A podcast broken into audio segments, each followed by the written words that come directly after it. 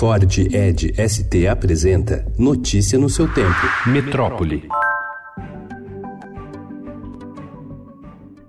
Investigações sigilosas realizadas pela Marinha e pela Petrobras encontraram petróleo com a mesma assinatura do óleo da Venezuela em manchas que se espalharam até agora por pelo menos 130 pontos do litoral dos nove estados do Nordeste. Ontem, o presidente Jair Bolsonaro ainda disse não descartar uma ação criminosa. Que não está sendo constante, né?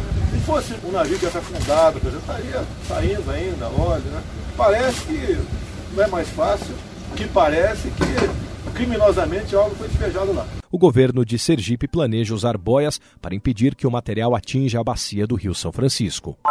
O Ministério da Educação lançou ontem um programa voltado para ampliar a educação profissional e tecnológica que permite cursos à distância. Batizado de Novos Caminhos, ele prevê a abertura de um milhão e meio de vagas até 2023 e, como o Estadão revelou, traz uma série de semelhanças com o Pronatec, que foi criado por Dilma Rousseff. A exemplo do programa anterior, ele prevê parcerias com o Sistema S e a rede federal e faculdades privadas. Ao anunciar o Novos Caminhos, o ministro da Educação Abraham Weintraub, afirmou que cursos poderão ser dados por meio do ensino parcial, que mescla aulas presenciais com o ensino à distância. Uma das coisas que a gente tem é quebrar o preconceito contra o trabalhador técnico, valorizar a profissão e mostrar que muitos cursos técnicos permitem uma renda superior. Isso precisa ser dito. Um curso técnico bom permite ao jovem ter uma renda superior a alguém formado num curso de ensino superior que não tem foco na realidade.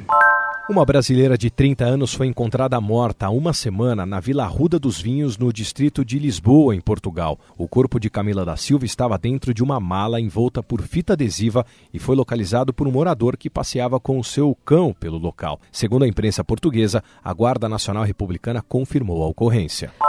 Os pesquisadores James Peebles, nascido no Canadá e naturalizado americano, Michel Mayor e Didier Coelho, ambos da Suíça, foram laureados ontem com o Prêmio Nobel de Física 2019 por suas contribuições para o entendimento da evolução do universo e do lugar que a Terra ocupa no cosmos. Peebles vai receber metade do prêmio, de cerca de 3,74 milhões de reais pelas descobertas teóricas da cosmologia física. Maior e Coelho vão receber a outra metade pela primeira descoberta de um exoplaneta orbitando uma estrela semelhante à nossa fora do sistema solar. Notícia no seu tempo. É um oferecimento de Ford Edge ST, o SUV que coloca performance na sua rotina até na hora de você se informar.